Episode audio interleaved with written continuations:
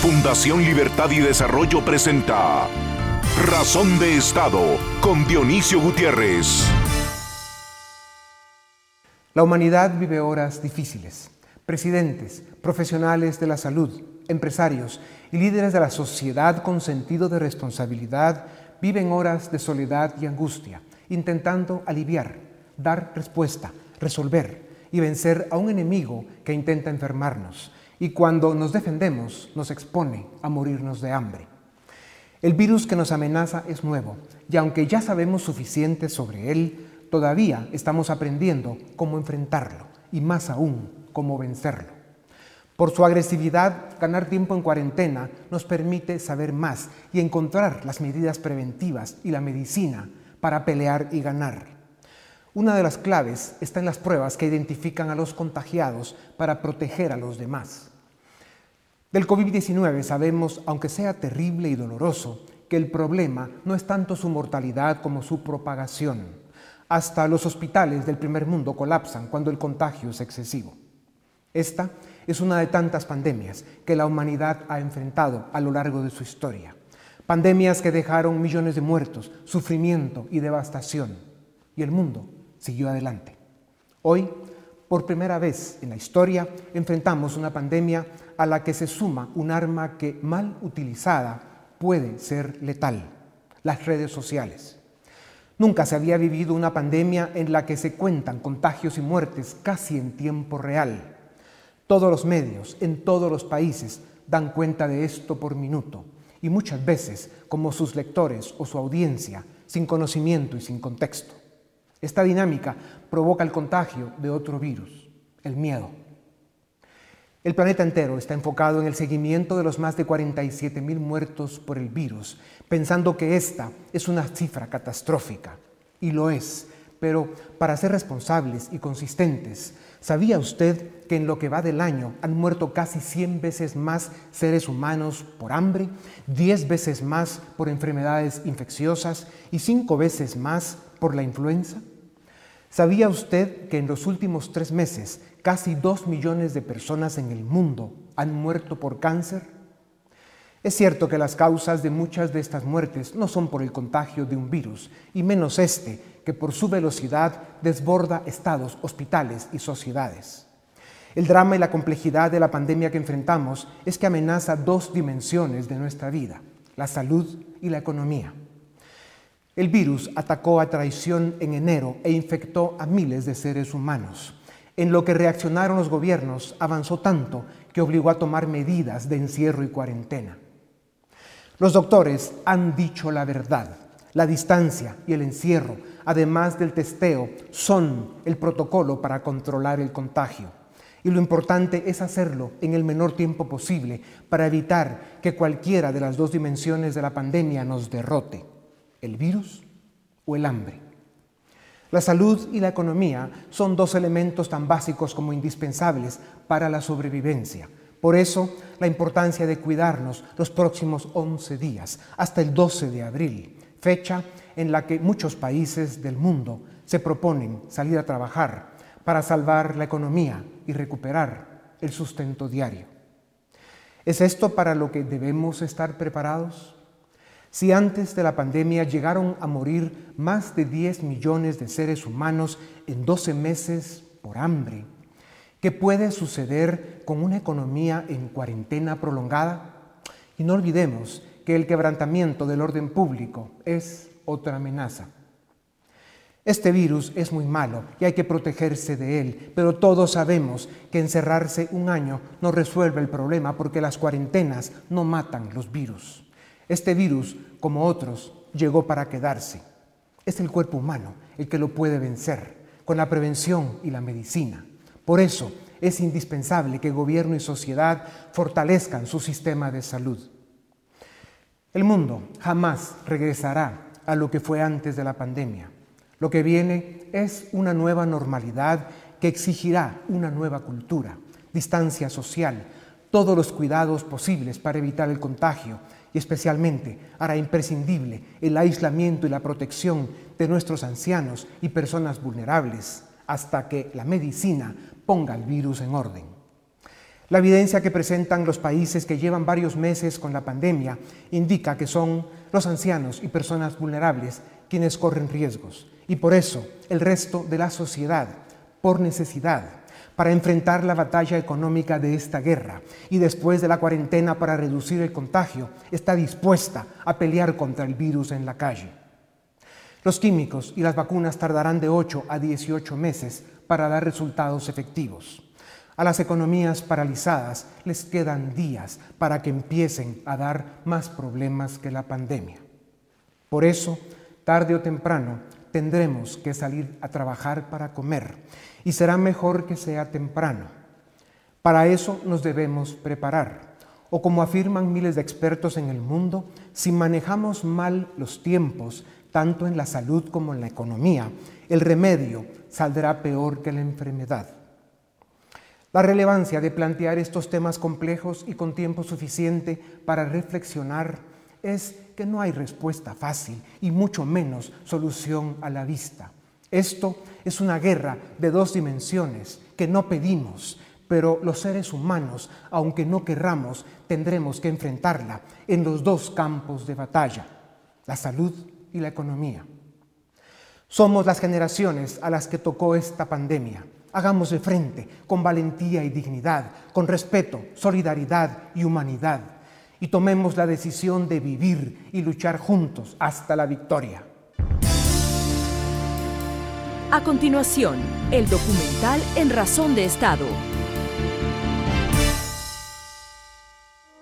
El coronavirus apareció en China y se expandió rápidamente a países de Asia y Europa. De los 10 más afectados hasta el momento, Solo Irán es un país pobre. Estados Unidos, Italia, España y Alemania están navegando la crisis y tomando medidas drásticas de supresión para evitar el crecimiento del contagio. Estos países de alta renta están imponiendo medidas de encierro y facilitando recursos a sus sistemas de sanidad, al mismo tiempo que implementan programas de asistencia financiera para los trabajadores y para las empresas afectadas por el cierre parcial de la economía. Los países pobres enfrentan desafíos más grandes y complejos la falta de exámenes y el posible subregistro en el contagio, la crisis en sus sistemas hospitalarios antes de la pandemia y la escasez de recursos de sus estados, en medio de la paralización de la mayor parte de sus economías, reúnen los elementos para una tormenta perfecta. Por eso, sería una calamidad sufrir un contagio desbordado y sería una sentencia de muerte para los pacientes más vulnerables. El virus es benévolo con la población joven y eso es una ventaja para enfrentar la batalla económica. Las empresas pequeñas y medianas y el amplio sector informal de nuestras economías se están quedando sin oxígeno. Y es cuestión de tiempo para que a la empresa grande le suceda lo mismo. Los países subdesarrollados no pueden endeudarse a gran escala ni ofrecer programas de rescate en los barrios pobres es virtualmente imposible el aislamiento y apenas cuentan con agua corriente para evitar la propagación del virus. Si las políticas de encierro afectan la economía de países ricos de forma dramática, a los pobres les puede causar devastación. Por eso, es de máxima importancia detener los contagios en el menor tiempo posible para que, jóvenes y adultos sanos, salgamos a la calle con la protección suficiente a enfrentar la pandemia para rescatar la economía y declararnos victoriosos. A nuestros paisanos vulnerables y a nuestros viejitos los vamos a cuidar y proteger. Nos tocará a los demás enfrentar y ganar esta guerra en sus dos dimensiones, la salud y la economía. Adelante Guatemala, adelante América Latina. A continuación, una entrevista exclusiva en Razón de Estado.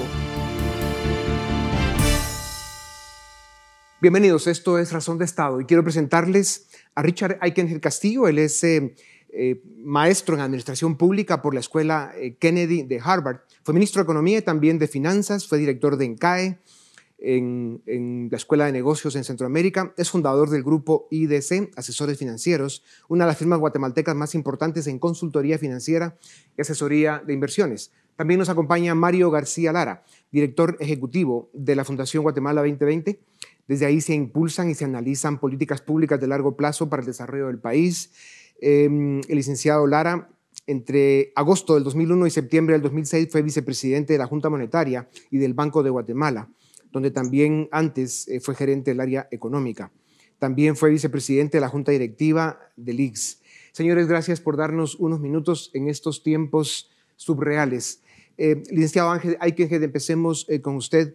Está claro que el distanciamiento social y en alguna medida la cuarentena especialmente sumándole el testeo o esos exámenes que logran determinar a los contagiados para proteger a los demás, son el protocolo que más o menos nos permite eh, eh, enfrentar y pelear esta batalla. Pero eh, esta es una guerra que tiene dos dimensiones. Una es la dimensión de la salud, que es la que estamos peleando, y la otra es la dimensión económica, que cada día nos asfixia más, no solo a Guatemala, Centroamérica, sino al mundo el, drama que estamos viendo es que la cuarentena, eh, si bien nos protege por un periodo de tiempo, no es la cuarentena la que mata los virus, es la medicina, eh, son las medidas preventivas y el testeo para ver quiénes tienen el contagio. Lo que realmente eh, nos ayuda a enfrentar la economía es que ahora que ya conocemos un poco más el virus, podemos enfrentarlo con un poco de más conocimiento de causa. ¿Cuál es la visión de ustedes, empezando con el licenciado Eichengel, sobre ese equilibrio que tendremos que encontrar porque no tenemos alternativa entre la lucha en contra del virus y la batalla por mantener la economía a flote. Gracias, Dionisio. Eh, yo diría que el presidente Yamatei hizo una gran labor en posponer eh, el crecimiento del coronavirus en Guatemala y el aislamiento es la primera etapa, pero la segunda es convivir con el coronavirus, en el cual se están tomando todas las medidas en salud, pero se empiezan a normalizar un poco las actividades económicas. Yo digo que nuestra economía es como un tren al cual le quitamos 75% de su fuerza. Le quitamos el comercio exterior, se le están cayendo las remesas, mucho el comercio y los servicios y algo de la industria y la agricultura sigue funcionando. Después de Semana Santa necesitamos empezar a que ese tren no se detenga, sino empiece a retomar velocidad, porque viene una cuesta, una cuesta profunda que el tren necesita llevar inercia y velocidad para poder pasar. Y por supuesto, en el futuro vendrá la tercera etapa, que es vencer al coronavirus y reactivar la economía en su full potencial. Pero ahorita lo que tenemos que empezar a prepararnos es a convivir con prudencia, manejando la salud como una prioridad, pero entendiendo que no puede seguir teniéndose el tren deteniéndose, sino hay que volver a arrancarlo y después de Semanas antes es el momento de hacerlo. Licenciado García Lara, el mundo entero o una buena parte de él está poniendo el 12 de abril como una fecha en la que va a haber que tomar una decisión de, de forma y de fondo de cómo enfrentar el virus en la calle. Por eso es tan importante que estos días en los que seguimos en una especie de cuarentena, más o menos con poco tráfico en las calles y con, digamos, el 75% de la economía paralizada. Por eso es tan importante el que guardemos la disciplina del distanciamiento social extrema y sobre todo esta cuarentena hasta ese día crítico que es el 12 de abril. Y esa fecha se está escogiendo precisamente porque cuando se suman las semanas y en algunos casos los meses en los que las, economías del mundo han estado eh, parcial o dramáticamente paralizadas, empieza a llegar un momento en que el parón económico empieza a generar amenazas más grandes que la misma pandemia. Algunos eh, analistas, si se les puede llamar eso, critican con frivolidad de que la vida es más importante, pero no hay que olvidar que en los últimos 12 meses han, muerto cerca de 10 millones de seres humanos por el hambre en el mundo antes de la pandemia. Eh, esto es de diciembre para atrás. Y si la economía hoy está como está, empecemos a hacer los números de lo que ese drama podría representar. O sea, este es un drama que no escogimos, es una guerra eh, que no quisiéramos pelear, pero no tenemos opción. ¿Cuál es su análisis, licenciado, sobre cómo enfrentar estos dilemas, eh, digamos, incluso éticos y morales eh, para poder defender con la seriedad y la responsabilidad que se debe el hecho de que se debe enfrentar el problema económico? Bueno, yo creo que hay que empezar por no caer en este falso dilema entre escoger lo que es mejor para la salud eh, pública y lo que es mejor para la economía. Creo que la elección es más bien entre, entre reducir el, dolor eh, y, el daño económico eh, que ineludiblemente causa, causa la pandemia y el distanciamiento social como política para reducir las infecciones y la elección que sería bueno ya no tengamos el distanciamiento social y salgamos abruptamente ahorita a las calles a trabajar porque es más eh, importante la economía. Eh, y porque esta segunda elección puede ser en el largo plazo peor en el sentido de eh, tener un costo en, no solo en vidas humanas, sino en la pérdida de gobernabilidad y el caos que puede causar una, un contagio, digamos, demasiado rápido, abrupto e incontrolado. y por lo tanto, la, la carga que está sobre los gobiernos y los que hacen política pública es la de simultáneamente salvar vidas y simultáneamente salvar los medios de vida de las personas. Eh, y en ese sentido, yo coincido en que ha sido atinado eh, este esfuerzo de tener medidas eh, relativamente drásticas de aislamiento social que impidan este contagio rápido y descontrolado del virus con costos humanos terribles, pero al mismo tiempo planear y, e implementar lo más pronto posible las medidas de alivio económico eh, que deban implementarse para que el golpe económico sea lo menos dañino posible y que las condiciones de producción, es decir, los medios de vida que hay que salvar, estén en condiciones de tomar eh, la ola cuando empiece la recuperación, porque la recuperación tarde o temprano va a empezar. Lo que no queremos es que para cuando llegue el momento de la recuperación, ya los medios de vida, los trabajos, los empleos y las empresas no estén en condiciones de aprovechar eh, el rebote. Entonces, eh, creo que lo que los gobiernos alrededor del mundo están haciendo, incluyendo el de Guatemala, es correcto en el sentido de privilegiar la vida humana y adoptar estas medidas de, de distanciamiento social estrictas en algunos casos, pero al mismo tiempo eh, tomar las medidas de eh, Estado en las que el gobierno entra a batear, por así decirlo, para mantener los medios de vida de las personas eh, con vida. Licenciado, hay que Corea del Sur, Japón, que son países que han sufrido en el pasado estas amenazas de pandemias por estar cerca de China. Como sabemos, ha sido un foco donde se generan este tipo de problemas en algunos casos. Em, han descubierto que en el caso del coronavirus es a los ancianos y a los más vulnerables de la sociedad a quienes más afecta este virus. Y por eso lo que han hecho es proteger a esos sectores de la sociedad y con los cuidados, el distanciamiento correcto, con todas las medidas preventivas y con una cultura muy disciplinada como se da en esos países, eh, están manteniendo la economía a flote. Y ese es realmente el equilibrio que se debe buscar en el caso de Guatemala que si los tiempos, que es un factor muy importante, cada etapa debe tener su tiempo, por eso es tan importante la cuarentena, como decía el licenciado García Lara, en el que eh, nos hemos dado la oportunidad de contener la velocidad del contagio, de detenerla en la medida de lo posible, para, después de conocer un poco más al enemigo, salir a enfrentarlo, guardando los máximos cuidados posibles para realmente enfrentar estas dos batallas que nos presenta esta epidemia, la salud y la economía. Entonces, denos un poquito luces, licenciado Aiken, sobre eh, la importancia que tiene el cuidar a los vulnerables y a nuestros viejitos, por un lado, y por otro, los que estamos patojos y, y con ganas de ir a enfrentar esta batalla, pues lo hagamos con los cuidados necesarios. Definitivamente, yo creo que tenemos que proteger a nuestra población de tercera edad, eh, los que siguen activos laboralmente deben de hacer trabajo en casa, debemos de obligar a que estén más aislados. Entre menos de ellos tengan el contagio, menos fallecidos van a haber. Ellos tienen un índice de mortandad más alto que el resto de la población. Para la gente sana, joven, eh, en condiciones normales, esto debe ser en más del 90% de los casos algo que puedan superar sin problemas. Otro porcentaje tendrá que tener cuidado médico y un porcentaje muy pequeño podrá estar en peligro su vida. Entonces, lo que tenemos que hacer es, en agricultura y en industria, tenemos que regresar a trabajar y tenemos que tener todas las medidas precautivas para hacer. Los servicios, necesitamos los servicios hay algún tipo de servicios que van a sufrir por un tiempo mayor y esos son los que tienen que ver con entretenimiento.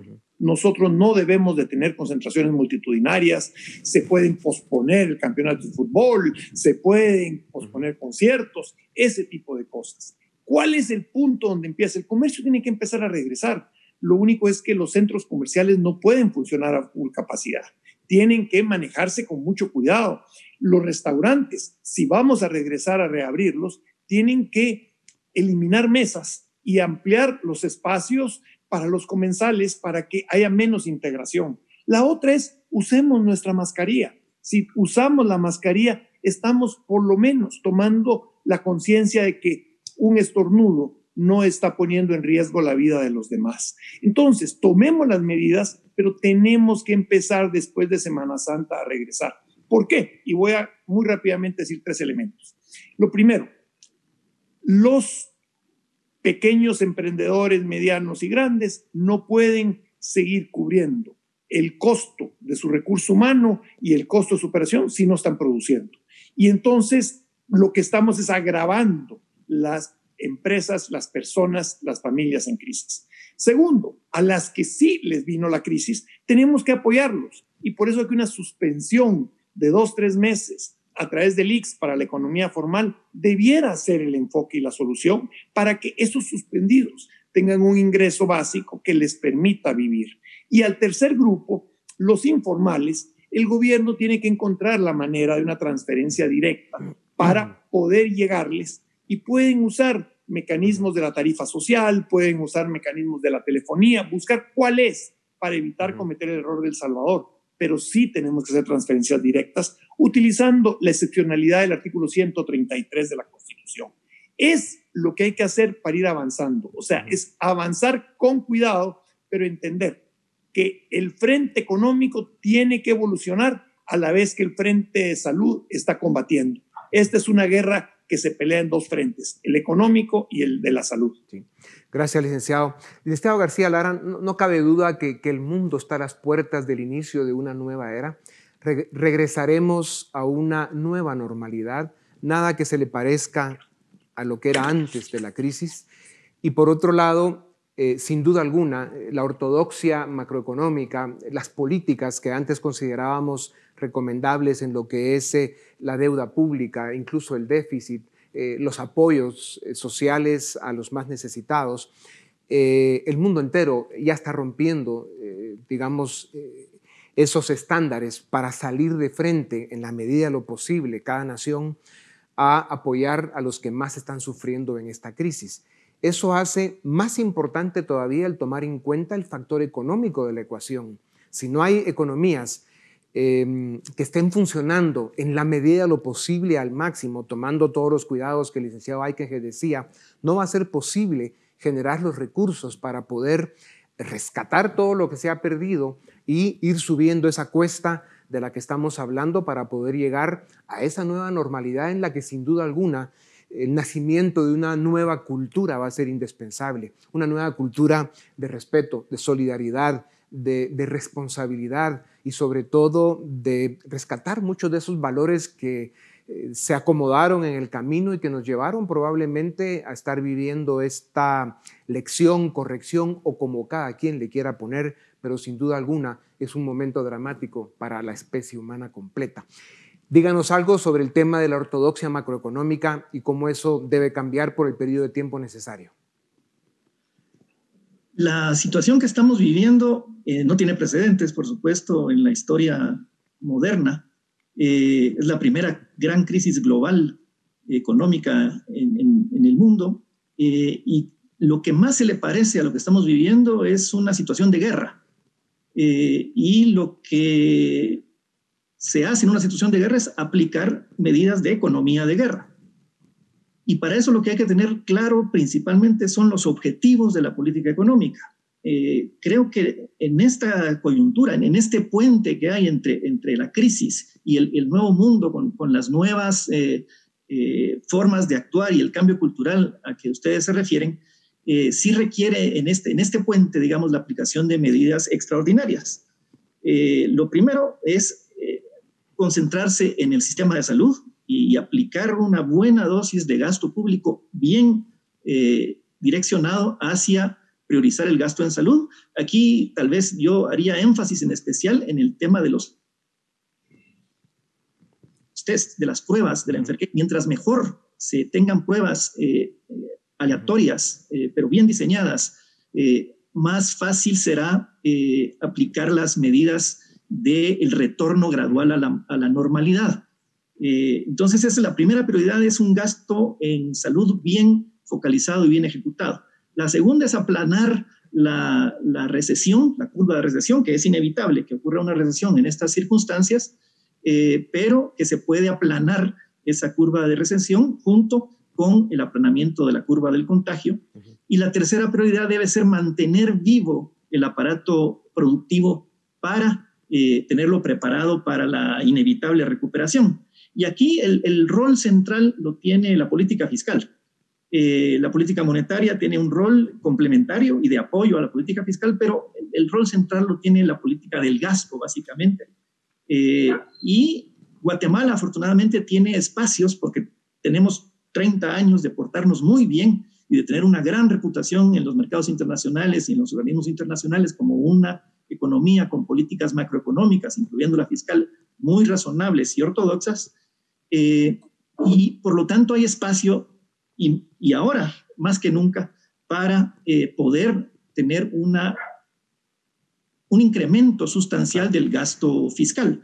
¿Para qué? Para dar líneas de crédito a las empresas pequeñas, medianas, formales e informales, para que puedan mantener eh, su operatividad en estos meses difíciles, dándole transferencias a los trabajadores informales y formales, eh, usando mecanismos como el del seguro social que mencionaba Richard, para que eh, en una especie de, seguro de, por enfermedad preventivamente se logre eh, eh, llenar ese, ese, vacío mientras los trabajadores están fuera de sus actividades y usar estos mecanismos que no son ortodoxos, pero usarlos dentro de las herramientas que ya existen en el aparato público. No es tiempo de inventarse el agua azucarada y de inventar nuevos mecanismos, hay que usar lo que está, pero usarlo bien y usarlo ante todo con mucha transparencia. Y en una economía que esté viva y en la medida de lo posible pujante.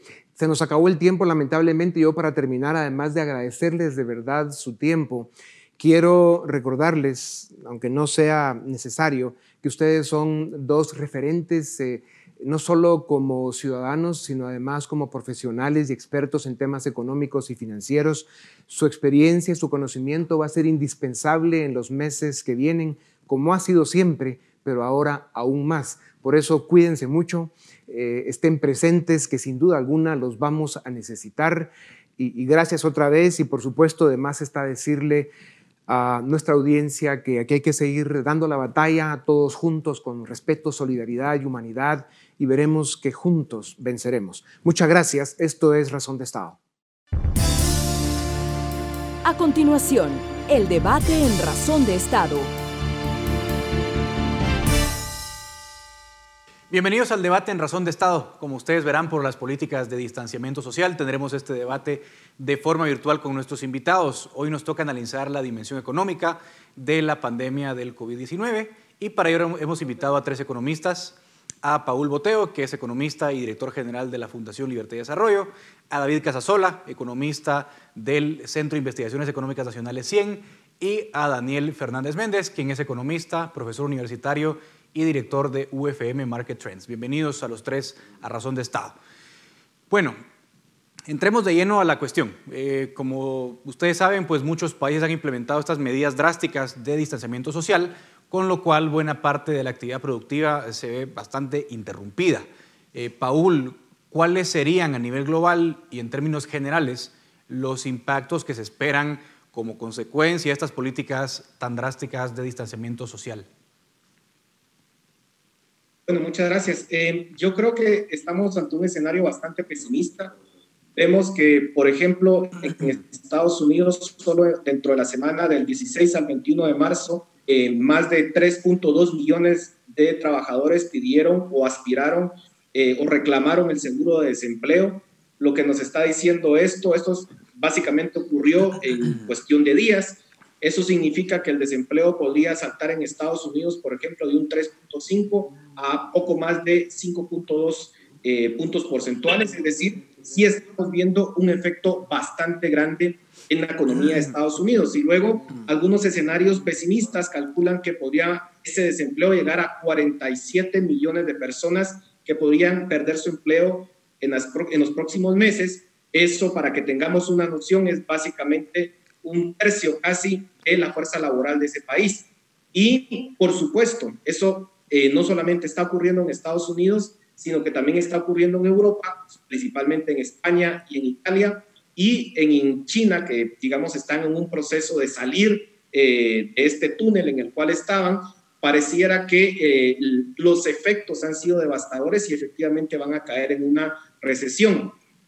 Esto, por supuesto, que tenía un impacto directo para Guatemala, en primer lugar, en el tema de las remesas. Si vemos que cae, digamos, o, o que se incrementa el desempleo en Estados Unidos de forma dramática, podríamos ver que las remesas podrían caer incluso entre un 30 y un 40%. Hay que decir que el sector más afectado en esta crisis por el momento es el sector turístico, en donde vemos hoteles eh, cerrados, vemos a una industria de aviación totalmente paralizada y por supuesto eso va a tener un efecto inmediato en, industrias eh, que están alrededor de esto, como por ejemplo también los, eh, algunos parques, restaurantes, y eh, podríamos ver empresas que vayan a quebrar en las próximas semanas. Lo peor de este caso, Edgar, es que no vemos que esto vaya a ser una cuestión temporal, sino que efectivamente creo que nos tenemos que alistar para una crisis que va a tener una duración bastante larga y que va a ser bastante compleja. David, eh, unos datos muy interesantes, David, y quizás la, pregunta que muchos se hacen es, bueno, venimos de una crisis eh, financiera del año 2008-2009, eh, que tuvo sus dinámicas. ¿En qué se puede parecer esta crisis a aquella o en qué puede ser diferente en términos generales? Bueno, yo tal vez establecería la principal diferencia para Guatemala. De alguna manera, en el 2008, Guatemala era un espectador más de lo que ocurría en Estados Unidos y en países con mercados financieros desarrollados. Eh, este tipo de crisis no hace distinción, la del COVID-19, eh, si se tiene un mercado financiero desarrollado o no, sino es un efecto que de lleno le está pegando a la economía guatemalteca porque se tienen que implementar medidas de distanciamiento social y a la vez, como bien lo escribía Paul, hay una cadena asociada en cuanto a las perspectivas de socios comerciales y de variables económicas que directamente afectan a nuestro país. Entonces yo diría que eh, la primera diferencia radica en que ahora el problema lo tenemos en casa. Anteriormente fuimos testigos, eh, pero de alguna manera el, el, no tener tan desarrollados nuestros mercados financieros nos llevó a tener un crecimiento de 0.5% del PIB. Sin embargo, ahora nos toca librar este desafío en casa. Y como nos toca librarlo en casa, Creo que algo muy parecido a lo que ocurrió en el 2008 es que no estábamos listos y creo que ese es un poco el tipo de reflexiones que quiero traer en nuestro punto de partida.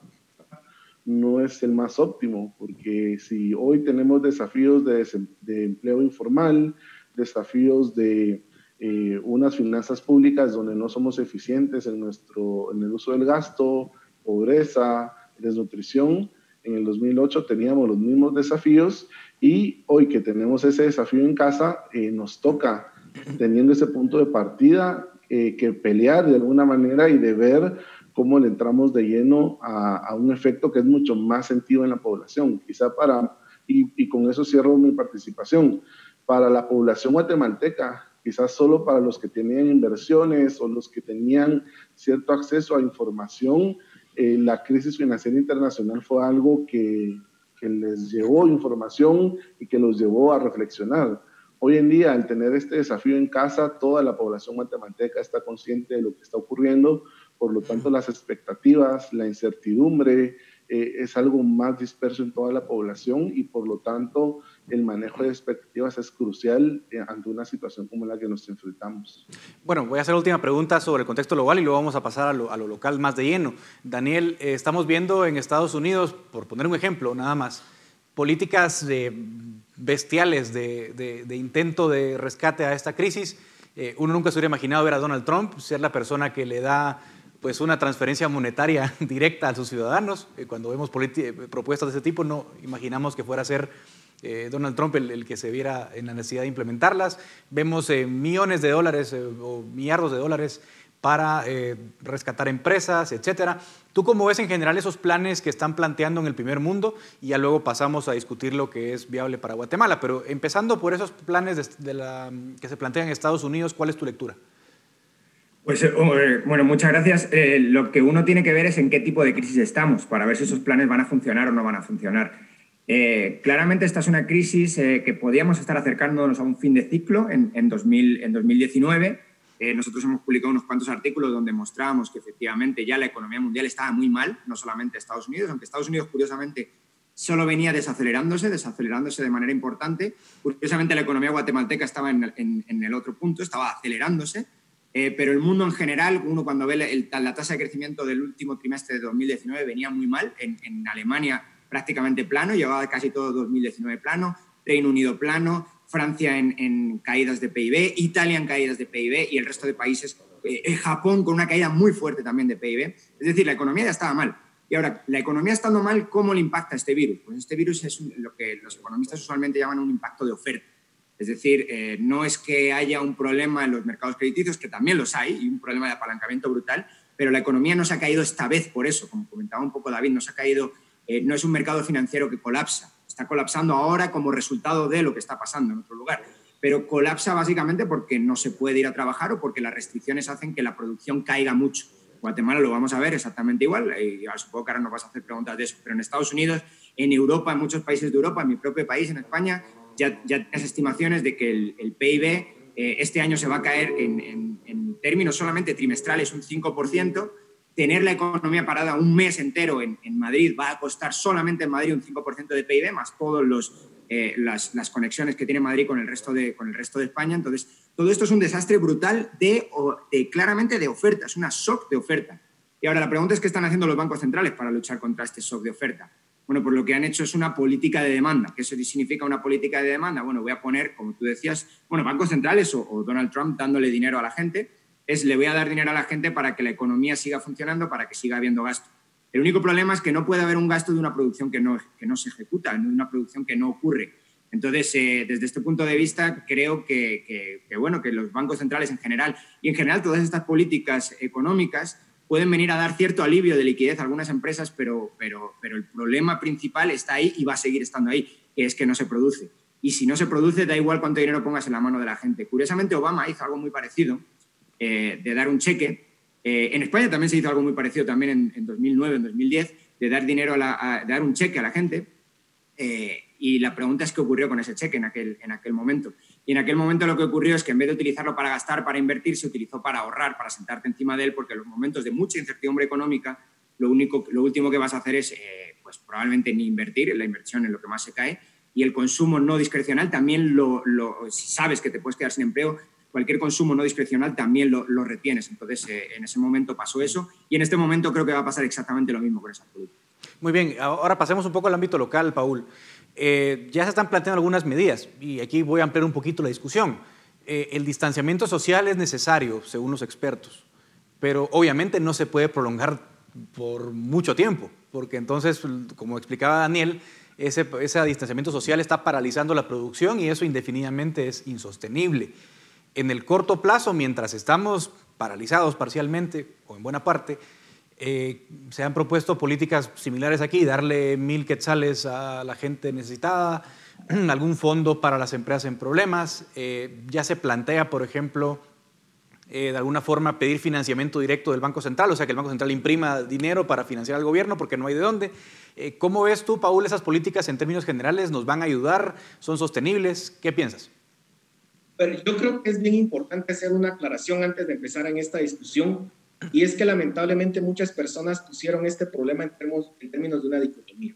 Básicamente es o salud y la vida de las personas o la economía. Y lamentablemente creo que eso es un falso dilema, porque al final, ¿qué es lo que está pasando?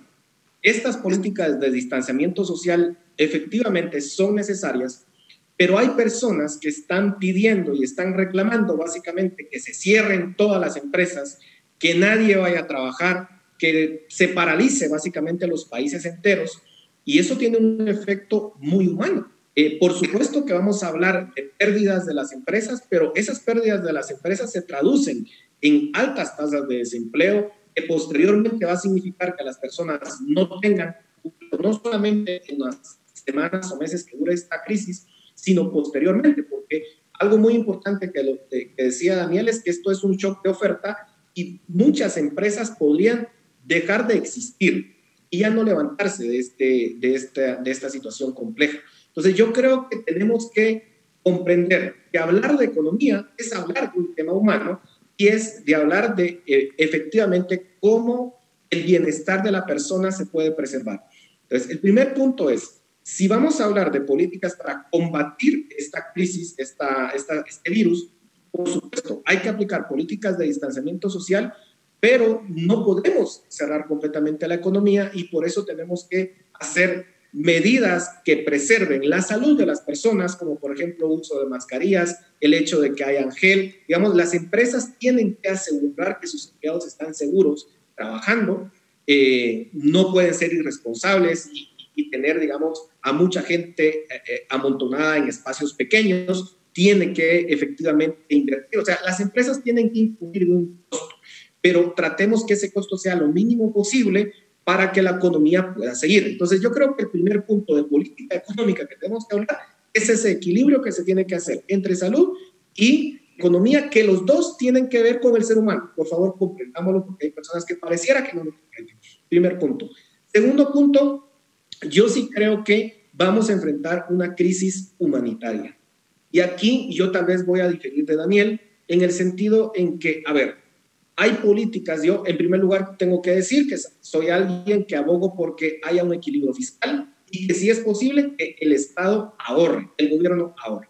Pero aquí estamos ante una situación compleja, sobre una situación en donde no hay humanos, digamos que podemos decir, son los culpables de esta situación, sino que es un virus, es una tragedia que ocurre a cada cierto tiempo y que vamos a ver a personas, solo en Estados Unidos se cumplen esos escenarios negativos que hablaba anteriormente, de un tercio de la población sin empleo. ¿Qué hacemos ante eso? No vamos a hacer nada, nos vamos a quedar de brazos cruzados, le vamos a pedir al Estado que absolutamente no mueva un dedo. Por supuesto que vamos a tener que hacer medidas, por ejemplo, las que hablaban ustedes de decir, a ver, en esta situación extrema, sí podemos hablar que muchas personas necesiten, que necesitan una transferencia para poder sobrevivir porque Daniel, efectivamente, en el, en el 2008, 2009 hay personas que lo ahorraron, pero en esta situación vamos a ver personas, sobre todo en casos como Guatemala, en donde las personas viven al día a día, transferencias de dinero puede significar la diferencia entre comer o no comer. Entre sí, bueno, en eso estamos, en eso estamos de acuerdo, Paul. Entonces, no, hay mucho. Eh, claro, entonces digamos, aquí no lo tenemos que ver general a toda la en términos de lo que vamos a apoyar en términos de la productividad, sino en términos de tragedia humana. Y aquí creo que tenemos que ser flexibles para lograr ser políticas, digamos, certeras en términos de humanos. Y luego solo, y, me he dos minutos más y ya no robo más tiempo, el término que sí tenemos que hacer, procurar que las empresas, darles un estímulo fiscal y en este, en este sentido creo que significa reducir impuestos, reducir la tasa de impuestos de forma yo creo que sí lo tenemos que discutir, sobre todo en el caso de Guatemala y el ISR, y si es posible eliminar eso. Muy bien, eh, creo que Daniel tenía algunos comentarios, o sea que aprovecho a preguntar a Daniel sobre este punto, agrego un poco esa, esa pregunta también de, eh, de lo que abordaba Paul. Sí, hay que tomar medidas drásticas en algún momento, pero no se pueden prolongar demasiado tiempo. ¿Cómo encontrar el equilibrio y cuál es tu evaluación de eso? Y si quieres contestar también a lo que decía Paul. Sí, bueno, eh, curiosamente estamos mucho más de acuerdo en lo que quizá Paula hacía ver. Eh, estoy, completamente de acuerdo que el dilema, y completamente de acuerdo, el dilema no, es salud, economía, El dilema es, eh, bueno, pues vas a tener un problema de salud pública o vas a tener un problema de salud pública por, bueno, o de, posibles muertes por, por, hambre. Y nosotros estamos completamente de acuerdo. Si para completamente la economía, en un país relativamente pobre, con pocos ahorros y con pocos ahorros de, la población o del Estado, como estabas hablando, pues tenemos un, un gravísimo problema. Nuestro trade-off es un poquito diferente al de los países ricos los países ricos se pueden permitir empobrecerse un poco sin morir de hambre, nosotros si nos empobrecemos un poco, parte moriremos de hambre. Pero eh, mi, intervención venía más que, con, eh, eh, más que no hacer esto, es decir, si hay gente que va a pasar hambre, darles de comer, eso, esto tiene todo el sentido del mundo, sobre todo porque la culpa no es suya, la culpa es claramente, bueno, o la culpa es de una pandemia, pero sobre todo es el Estado no les está dejando ganarse el pan, pues es normal que si al menos durante el tiempo que el Estado no les deje ganarse el pan, se haga alguna transferencia. Pero esto es una transferencia condicionada, una transferencia condicionada al hambre, no una transferencia general, que es lo que ha hecho ahora mismo Trump o lo que hizo Obama también en su día. Entonces yo estoy en contra de la transferencia general para todo el mundo, estaría más a favor de una transferencia condicionada a, aquellos que, aquella población que veas que va a ser mucho más sensible. De la, y, de la misma manera, por ejemplo, equipar hospitales y gastar ahora mismo deuda, o tirar deuda para equipar hospitales es algo que veo muy bien. Lo que no veo también, por ejemplo, es equipar, con lo que ha hecho el Congreso, que es equipar deuda, eh, perdón, utilizar deuda para eh, eh, subir el sueldo a los convenios colectivos del Ministerio de Gobernación, a los convenios colectivos del eh, Ministerio de Educación, que, la mayor parte de, casos, sobre todo en el Ministerio de Educación, están en casa, no están trabajando, entonces les están subiendo el sueldo. Entonces, desde ese punto de vista, sí estoy de acuerdo con, con Paul completamente y ya hemos visto y ya, lo, y ya lo han publicado, el Vanguard ya va a comprar bonos del gobierno. En nunca en el mercado primario, esto es algo legislación de primer mundo, pero en el mercado secundario sí, es decir, ya, ya han dicho que van a utilizar el mecanismo monetario y con las eh, posibles implicaciones que va a tener para el Quetzal. Es decir, yo estoy esperando, ya lo estaba esperando por otras razones, pero ahora con mucha más razón, una inflación y una devaluación del Quetzal, depreciación del Quetzal, una depreciación inducida, evidentemente, pero el Vanguard va a comprar deuda pública al gobierno. Ya lo ha dicho, ya lo ha puesto en, un comunicado de prensa y lo va a hacer. Y va a dejar de esterilizar reservas. Vamos a tener inflación, seguro. Muy bien, David, cierro contigo esta, esta discusión tan interesante y, te vuelvo a plantear la misma, el mismo dilema que están analizando con mucho, eh, muy interesantemente Paul y Daniel. Fácil para Estados Unidos o para el Reino Unido de tener producción durante un tiempo, pero para nosotros podemos darnos ese lujo de paralizar la economía. Obviamente es una decisión difícil, ¿no? Porque también hay, hay un riesgo de contagio. ¿Cuál es tu, tu análisis? Bueno, sin duda alguna estamos en una situación demasiado compleja. Yo lo veo más desde el punto de vista de las condiciones previas de Guatemala. Guatemala eh, siempre ha sido un posible caldo de cultivo para que personas con ideas muy extremas lo que creen sea una polarización eh, social, económica, a tal punto de que se nos salga de las manos el manejo de expectativas. Y si de alguna manera eso no ha ocurrido es porque tenemos una clase media que está más enfocada en trabajar, está más enfocada en, generar sus ingresos que en prestarse a este tipo de, de argumentos. Y de ninguna manera me voy a ir por el lado ideológico, pero donde yo quiero llamar la atención es que eh, las medidas de distanciamiento social le están pegando muy fuerte a esa clase media, que en general es una clase cuentapropista, que está en gran parte en ese 70% de sectores informales. Entonces, creo que de alguna manera el plazo más inmediato es ver cómo logramos un manejo de expectativas de tal manera que podamos garantizar que las personas con mayor necesidad van a ser personas que van a recibir atención y posteriormente evaluar el tipo de mecanismos que se puede establecer para rescatar la actividad productiva. Eh, coincido en cuanto a implementar eh, gradualmente medidas de, eh, sanitarias y buenas prácticas, especialmente de transporte colectivo, que ha sido uno de los principales desafíos para movilizar al centro de trabajo a muchos trabajadores. Y por otro lado, también concuerdo mucho con, con, esta posibilidad de hacer ajustes del lado de pago de impuestos que de alguna manera es una forma más limpia o más eh, directa de, de, inyectarle cierto flujo de caja a algunas empresas, porque hay otras empresas que están en una condición un poco más compleja y sobre todo como están operando en la informalidad, eh, no han logrado de alguna manera eh, conectarse o, derivar beneficios de algún tipo de incentivo de este lado. por otro, otro aspecto que quiero tocar también es el contexto. O sea, sí es demasiado difícil eh, manejar una crisis cuando el primer, la primera puerta que se le abre al gobierno es una puerta para, que ellos usan para honrar los compromisos que adquirió un gobierno anterior. Al no aprobarse el presupuesto del 2020 a finales del año pasado, había una tarea inminente de parte del, del, gobierno que era hacer el ajuste necesario y básicamente para honrar pactos colectivos. Creo que en medio de tantas discusiones que están surgiendo, sí necesitamos tender puentes hacia cómo vamos a, de, de este desvío extraordinario del, del desbalance fiscal que vamos a tener, cómo tendemos puentes para regresar al equilibrio fiscal. Y creo que algo que en la población tiene que quedar claro es de que, eh, que ellos sean muy atentos. Hoy no vemos ningún líder sindical eh, salir a dar declaraciones de que va a congelar los aumentos que logró en un contexto totalmente distinto al que fueron otorgados. Y fue un contexto más político que técnico, hay que recordar lo que fue a finales de la administración sí. pasada. Sí. Al contrario, vemos algunos otros representantes pidiendo aumentos por un bono de riesgo, cuando en realidad estamos pasando tiempos demasiado complejos. Entonces creo que del lado de las finanzas públicas necesitamos tener eh, un plan eventualmente de, de, de, estabilización y en estos momentos donde va a tocar ejecutar mucha ayuda, creo que es una buena oportunidad para tener claro el objetivo que vamos a tener detrás de todo el gasto que se va a emitir y por otro lado tener claridad de, de la mejora o el impacto. Si no medimos ambos, va a estar un poco difícil garantizar claro. que va a tener impacto los 11 mil millones de quetzales que se quieren usar para este destino. Muy bien, les agradezco muchísimo a los tres por este interesante análisis. Eh, sin duda la población se lleva muchas herramientas. Me quedo con lo último que decía David. Los, algunos sindicatos públicos tienen mucha responsabilidad aquí y sería bueno que haga una reflexión muy, muy valiosa. Gracias a ustedes por, esta, por este análisis y también a la audiencia por su sintonía. Esto es Razón de Estado. Razón de Estado con Dionisio Gutiérrez es una producción de Fundación Libertad y Desarrollo.